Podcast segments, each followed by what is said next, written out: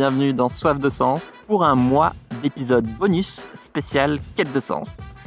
J'espère que vous allez bien. Et pour clôturer cette première année de podcast ensemble, j'ai envie de vous raconter mon histoire parce que bah, il y a des chances que ça résonne avec euh, ta quête de sens euh, à toi. Quelle est l'histoire derrière ce podcast? Qui est le Gus que vous écoutez poser des questions à tous ces humains euh, inspirants? Vous êtes plein de nouvelles et de nouveaux à écouter ce podcast, donc bah, bienvenue et merci. J'ai envie de vous raconter bah, pourquoi ça me tient à cœur de, de vous aider euh, dans votre quête de sens et de vous aider à incarner le changement. Du coup, je vous propose une trilogie, trois épisodes sur la quête de sens, sur les différentes remises en question que vous traversez euh, peut-être en voulant changer le monde, sur mes déclics et comment j'ai grandi, avant de lancer la saison 2, de revenir à la rentrée avec du lourd et de super interviews. Donc pour le premier épisode de cette trilogie, je vous propose mes deux conférences TEDx euh, où je raconte mon histoire que j'ai mise euh, bout à bout. J'adore les conférences TED et j'ai eu beaucoup de chance d'en faire deux. La première que vous allez entendre, j'avais 25 ans. Je venais de finir mon école de commerce et de sortir mon premier livre Changer le monde en deux heures. Euh, J'étais clairement plus colibri et beaucoup moins, voire pas du tout militant qu'aujourd'hui. Et la deuxième partie du podcast d'aujourd'hui, c'est donc mon deuxième TEDx. J'avais 30 ans donc clairement, j'ai mûri entre les deux. Il y a pas mal de choses qui ont changé et c'était juste avant de lancer Soif de Sens. Je vous souhaite une très très bonne écoute. Ciao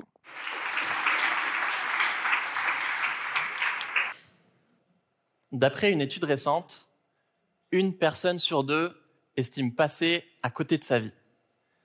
J'en faisais partie il y a six ans. Quand je suis arrivé en école de commerce, je me suis pris une claque. On nous faisait rêver de carrière dans le marketing ou la finance. Pour ma part, j'avais plutôt l'impression d'être sur des rails et de filer tout droit vers la crise de la quarantaine. J'aime beaucoup écrire et j'ai retrouvé des feuilles de cette époque où j'écrivais Alors c'est ça, grandir Renoncer à trouver un job qui nous fait vibrer Je me sens tellement spectateur de ma vie. J'en étais là, avec mes désillusions de jeune adulte, à me dire, bon, clairement, t'es pas heureux. Alors on fait quoi? C'est quoi le plan B? J'étais en quête de sens. J'avais envie d'autre chose, mais je savais pas quoi. Alors j'ai cherché. Ça a duré trois ans, jusqu'à découvrir l'entrepreneuriat social. Un entrepreneur social, c'est comme un entrepreneur classique, business, mais avec un projet d'intérêt général avec son équipe, il essaie de résoudre un problème de société. Le chômage, le cancer, l'accès à l'eau, le sexisme, la pollution. Le plus connu, c'est le professeur Yunus, prix Nobel de la paix. Il est à l'origine du concept de microcrédit, qui consiste à prêter de l'argent aux personnes les plus pauvres pour les aider à monter leur commerce. Et ça a permis à des millions de personnes de sortir de l'extrême pauvreté. À ce moment-là, c'était comme si je découvrais un monde parallèle dont je soupçonnais pas du tout l'existence et où des gens se bougeaient tous les jours pour construire un monde un peu meilleur. Par exemple, voici Microdon, une start-up qui vous propose de faire l'arrondi en caisse. Dans de nombreux magasins, ça consiste à arrondir votre facture à l'euro supérieur, faire passer votre course de 8,50 euros à 9 euros et de reverser l'écart de 50 centimes par exemple, à la Croix-Rouge, qui, avec 3 euros, c'est-à-dire l'équivalent de 5-6 personnes qui font un arrondi en caisse, va pouvoir aider une personne sans abri à se tenir propre en lui offrant un kit d'hygiène avec une brosse à dents, un peigne, etc. Un autre projet que j'aime beaucoup s'appelle Let's Do It. S'attaque à un problème de société complètement différent. Partout dans le monde, des entreprises et des particuliers jettent leurs ordures un peu n'importe où dans la nature. Ça crée des décharges sauvages qui défigurent les paysages. Un bord d'autoroute, une plage, une forêt. On se retrouve à manger des poissons qui ont mangé nos propres emballages plastiques. Ça devient un problème de santé publique. Let's Do It, c'est une association qui organise des rassemblements massifs pour nettoyer les zones les plus sales d'un pays en une journée. La première édition a eu lieu en Estonie et armés de gants et de sacs poubelles, 4% de la population s'est mobilisée. En 5 heures, ils ont nettoyé leur pays. De fil en aiguille, je découvrais de plus en plus de projets solidaires d'intérêt général. Je pourrais vous dire, ça a été le déclic. Il y a eu un avant, après à l'américaine où tout a changé. Mais c'est pas vrai. ça s'est pas passé comme ça. Je me suis plutôt dit, ok, je suis tombé sur une sorte de caverne d'Alibaba, et c'est fou, ces projets qui ont pour ambition de changer le monde, mais euh, et moi dans tout ça Alors j'ai continué à tester différentes formes d'engagement citoyen, et j'ai découvert trois raisons de s'engager sur des projets solidaires qui sont pas si évidentes que ça. La première raison, c'est qu'on rencontre des personnes géniales. Je travaillais un an chez Ashoka, qui est un réseau mondial de 3000 entrepreneurs sociaux, et mon travail, c'était d'en accompagner 20 dans le changement d'échelle de leurs projets. J'ai jamais vu autant de gens avec des étoiles dans les yeux. Pour mon âge, c'était une chance de travailler avec des personnes aussi inspirantes qui travaillent sur des problèmes de société aussi graves. La deuxième chose dont je me suis rendu compte, c'est que quand on aide les autres, c'est pas uniquement pour contribuer à un monde un peu meilleur. C'est pas désintéressé. C'est aussi parce que ça nous rend heureux. Par exemple, il y a quelques mois, avec plusieurs associations, on a organisé la première journée Wikipédia sur des projets de solidarité. Concrètement, on a réuni 60 personnes qui, en une journée, ont créé ou enrichi les pages Wikipédia de 15 projets solidaires. Par exemple, le mouvement Colibri de Pierre Rabhi n'avait même pas de page Wikipédia, alors qu'il remplit tous les critères. En quelques heures, des participants l'ont créé. Une journée Wikipédia, ça contribue à rendre le savoir accessible à tous, ce qui est la mission de Wikipédia, et ici à démocratiser ces sujets de solidarité. Mais pas que. C'est aussi l'organiser avec une super équipe et des partenaires qui y croient. S'amuser à faire un truc qu'on n'a jamais fait. Voir des débutants qui ont peur de contribuer à Wikipédia, qui ont l'impression qu'ils vont tout casser. Les voir cliquer sur publier et créer leur premier article. Et inversement, voir des contributeurs bénévoles experts de Wikipédia ravis de partager leur passion et de former des débutants. Et si on peut refaire ça chaque année, avec à chaque fois plus de gens qui apprennent à contribuer à Wikipédia, ça devient intéressant. Et la troisième raison de s'engager sur des projets solidaires, c'est qu'on apprend beaucoup de choses sur soi-même. Les sociologues le disent noir sur blanc. S'engager répond à une quête identitaire. S'engager, permet de se trouver. Ça permet de se tester, d'explorer des facettes de soi qu'on connaît peu, de se demander qui on a envie d'être et à quel monde on a envie de contribuer. Sauf que tout ce que je vous raconte, toute la richesse que ça peut nous apporter, de l'extérieur, ça se voit pas du tout. Avant de s'engager, on n'en a aucune idée. De l'extérieur, on voit surtout tous les freins qui nous retiennent d'agir on se dit, c'est pas pour moi. Je suis pas militant, je suis pas hippie, euh, c'est pas pour moi. Il y a personne autour de moi qui fait ce genre de choses, donc euh, j'ose pas trop. Et j'ai pas le temps. On connaît mal les moyens d'agir à notre portée, et encore moins tous les projets solidaires qui existent auxquels c'est facile de contribuer. Alors j'ai écrit un livre. Ça s'appelle Changer le monde en deux heures. C'est pas une recette miracle, c'est un guide pratique qui présente des micro-engagements, des moyens faciles et rapides d'agir un peu plus pour les autres et la planète. Avec un micro-engagement, c'est plus facile de passer à l'action. La marche à franchir est moins haute. Et derrière, c'est une porte d'entrée vers cet univers solidaire et tout ce que ça peut apporter comme un critique gastronomique va goûter les plats des meilleurs restaurants, je suis allé à la rencontre de projets solidaires pour tester les micro-engagements qu'ils proposent, me mettre à la place du lecteur et expliquer ensuite comment contribuer à tel ou tel projet, étape par étape. Aujourd'hui, des lecteurs me racontent régulièrement comment ils sont passés à l'action et surtout pourquoi? D'ailleurs, c'est des lecteurs qui m'ont envoyé cette photo. Ça peut être quelqu'un qui a été bouleversé après les attentats à Paris. Ça peut être quelqu'un qui a vu le film Demain sur des initiatives positives et qui s'est dit pourquoi pas moi? Qu'est-ce que j'attends pour rejoindre tous ces gens qui s'activent? Ça peut être un prof qui veut sensibiliser ses élèves ou une maman qui s'interroge sur le monde dans lequel ses enfants vont grandir. Au début, je pensais simplement écrire un livre. Et en voyant le nombre de personnes à qui ça parlait, j'en ai fait mon métier.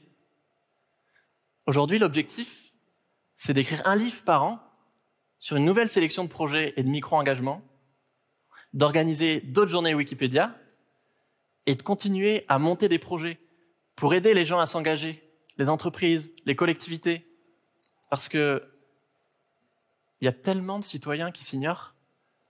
Je suis sûr qu'il y en a dans la salle qui en ont marre que tout aille mal, qui en ont marre de se sentir impuissants face à tous nos problèmes de société. Et parfois, il suffit juste de montrer aux gens par où commencer. Vous vous souvenez de Microdon dont je vous parlais? On peut se dire, donner quelques centimes à une association, euh, ça va pas changer grand-chose. Eh bien si, cette année, ils ont reversé un million d'euros à des associations. Un million. Et c'est que le début. Et l'autre projet, Let's Do It, ils ont mobilisé 2 millions de personnes pour nettoyer les zones les plus sales de la planète dans 110 pays. Pourquoi vous êtes venu à cette conférence? Pourquoi vous regardez cette vidéo sur Internet? Pour être inspiré? Mon but, c'est pas de vous inspirer. Mon but, c'est que vous passiez à l'action.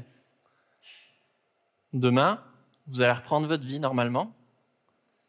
Mais si tout ça, ça vous parle, que ça résonne, et que vous avez envie d'en faire un peu plus, bien maintenant, la balle est dans votre camp. Parce que l'essentiel, c'est d'agir. Et le meilleur moment pour passer à l'action, c'est maintenant, et ça peut être très simple.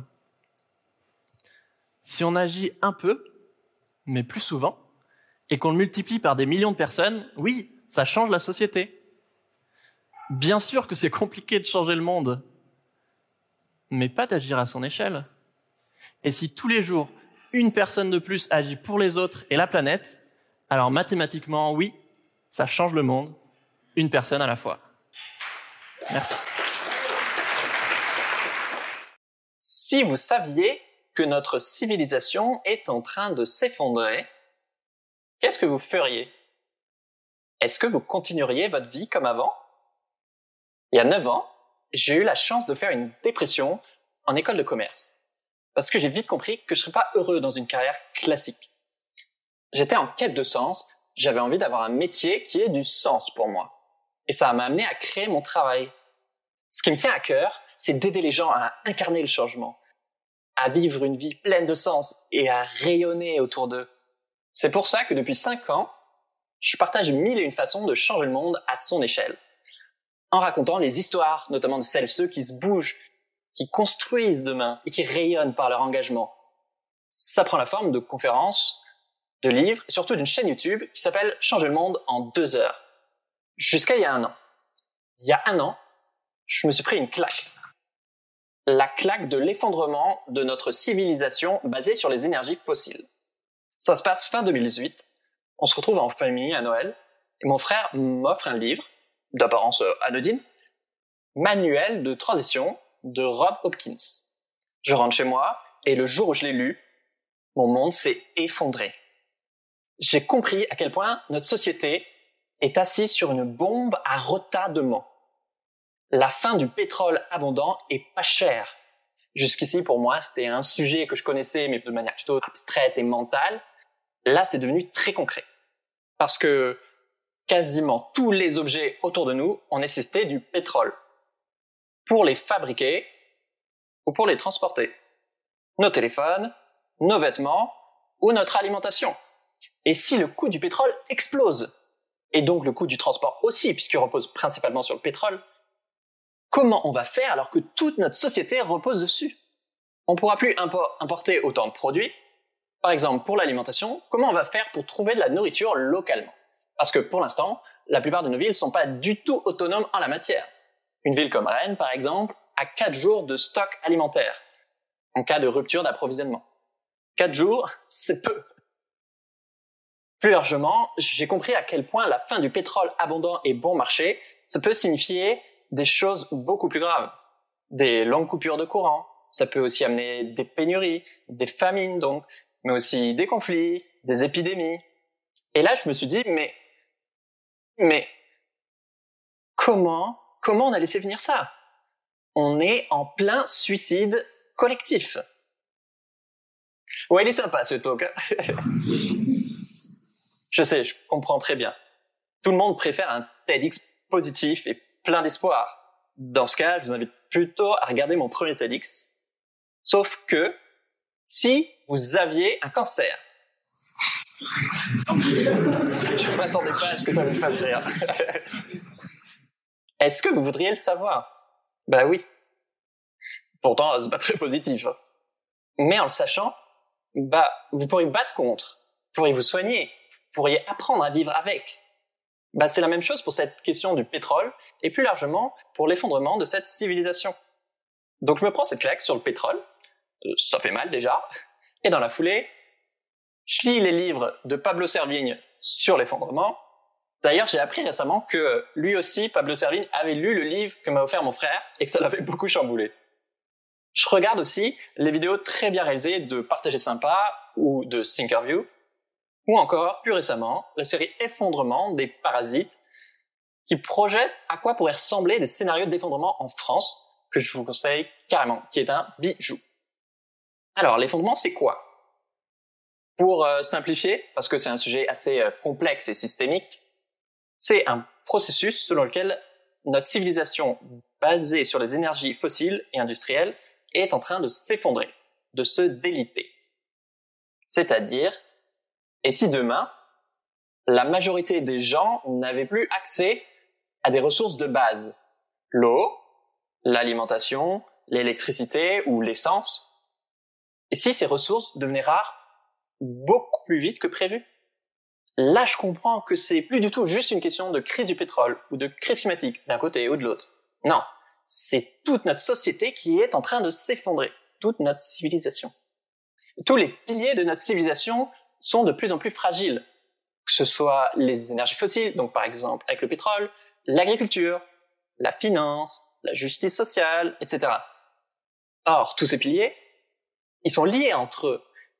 Ils sont plus ou moins interdépendants. Et que donc, s'il y en a quelques-uns qui s'effondrent, au mieux, ils fragilisent seulement les autres piliers, au pire, ils les entraînent dans leur chute, comme des dominos. Prenons l'exemple de, du climat la crise climatique. Aujourd'hui, d'après les scientifiques, si on continue comme ça, on est sur une trajectoire de plus 3 à plus 5 degrés d'ici la fin du siècle en moyenne. C'est-à-dire plus 6 à plus 10 degrés sur les continents. Parce que l'air au-dessus des terres réchauffe environ deux fois plus que l'air au-dessus des océans. Plus 6 à plus 10 degrés, ça fait beaucoup. C'est pas arrivé depuis 3 millions d'années. Ça veut dire qu'il y a plein de zones du globe qui seront plus ni cultivables pour l'agriculture, ni habitable pour l'humain. On en est là. Un autre exemple, c'est celui de la biodiversité, dont on parle pas assez. Aujourd'hui, la vitesse d'extinction des espèces est mille fois supérieure à la normale. Mille fois. On estime que d'ici 30 ans, la moitié du vivant pourrait disparaître. Pour synthétiser, on est en train de détruire la vie sur Terre et la préoccupation numéro une de nos dirigeants, c'est la croissance. Hum, quoi? Non? Et là, je comprends que que j'avais rien compris. Je croyais que je savais. Je croyais que je mesurais l'ampleur de la catastrophe. Parce que j'ai déjà eu plusieurs déclics écolos, que je suis militant, minimaliste, végétarien, engagé, etc. Mais en fait, à l'image de notre société, j'ai longtemps cru que la crise climatique, notamment, c'était un drame, mais un peu lointain, un peu abstrait, plutôt pour les générations futures, pas pour tout de suite, tout de suite. Et là, je comprends à quel point ça va toucher tout le monde. Partout, même en France.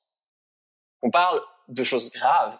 On parle de guerre. Quand il y a beaucoup moins de ressources, il y a souvent des guerres. On parle d'épidémie. L'ONU parle de 200 millions à 1 milliard de migrants climatiques, de gens qui sont obligés de, quitter leur pays à cause de la crise climatique. et que je verrai ça de mon vivant. On parle de génération actuelle, pas seulement de génération future. On parle de nous. Bref, c'est pire que ce que je croyais. Je comprends que c'est des milliards de personnes qui risquent de mourir. Je comprends que tôt ou tard, ça va radicalement changer ma vie, celle des gens que j'aime. J'ai l'impression que c'est ça dont notre société est en train de prendre conscience collectivement. Lentement, malheureusement, mais de plus en plus vite, heureusement.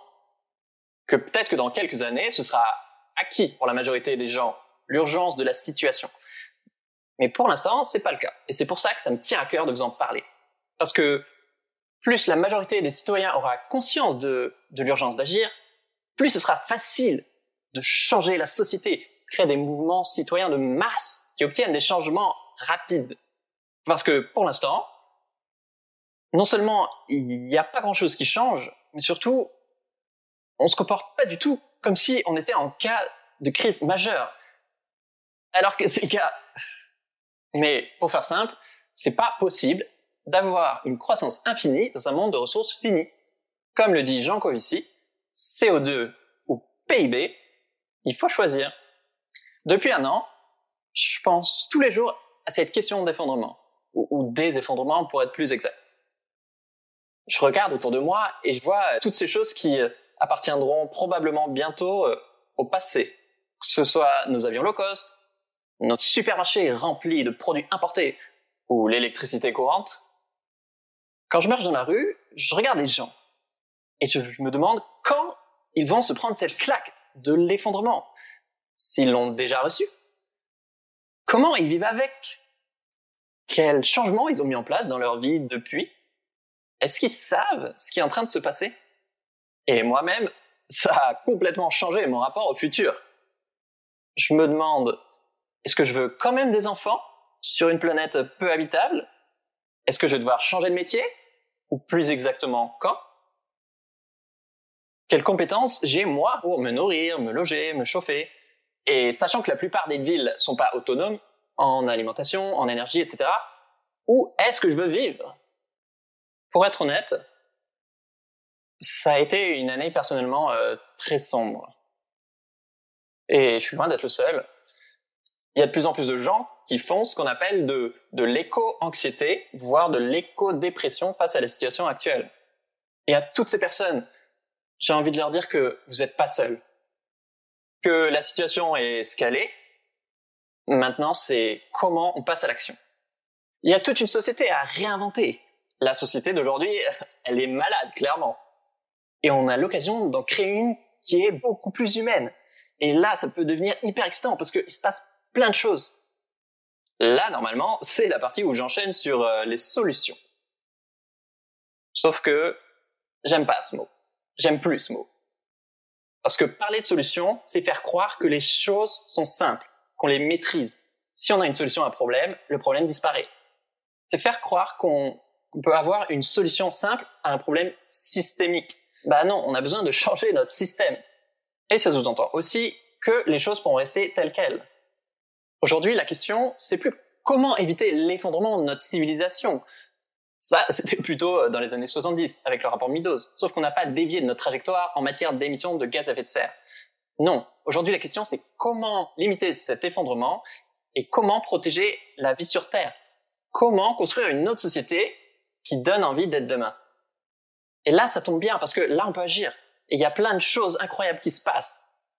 Parce que si on arrive à éviter une augmentation de la température, même juste d'un dixième de degré par exemple, ça revient à sauver des centaines de millions de vies. Plus on s'organise tôt, et mieux on encaissera les chocs à venir. Donc le premier levier euh, d'action, c'est d'émettre beaucoup moins de gaz à effet de serre.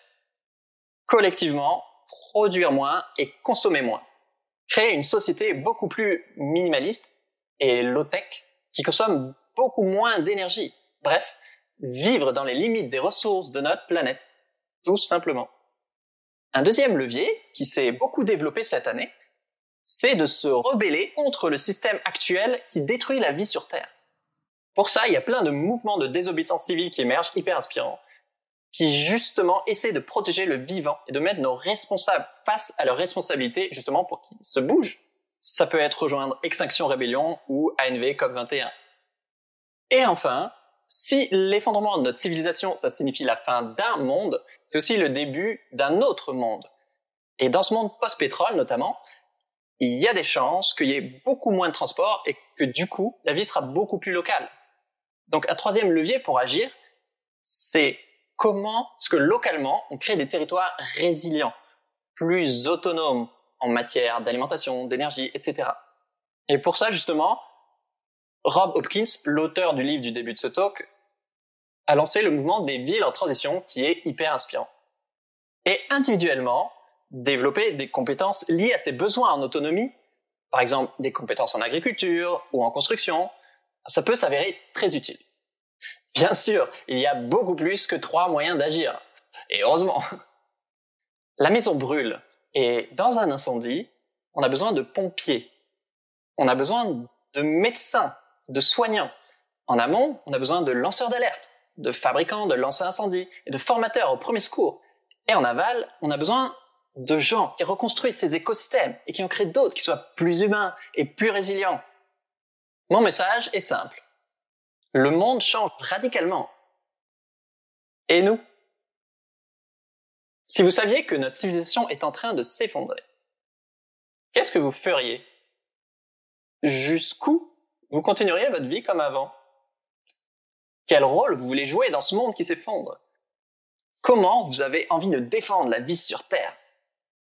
Moi, ce qui m'anime, c'est d'aider les gens à trouver leur place dans ce monde qui s'effondre en partageant mille et une façons de s'engager, et surtout en montrant ce qu'il y a de plus humain chez l'être humain, en partageant les histoires de ceux qui créent d'autres lendemains, plus souhaitables et plus inspirants. Ce monde, il a besoin d'amour. Il a besoin de courage. Alors je terminerai sur cette question. Le monde change radicalement et de plus en plus de citoyens avec. Et vous?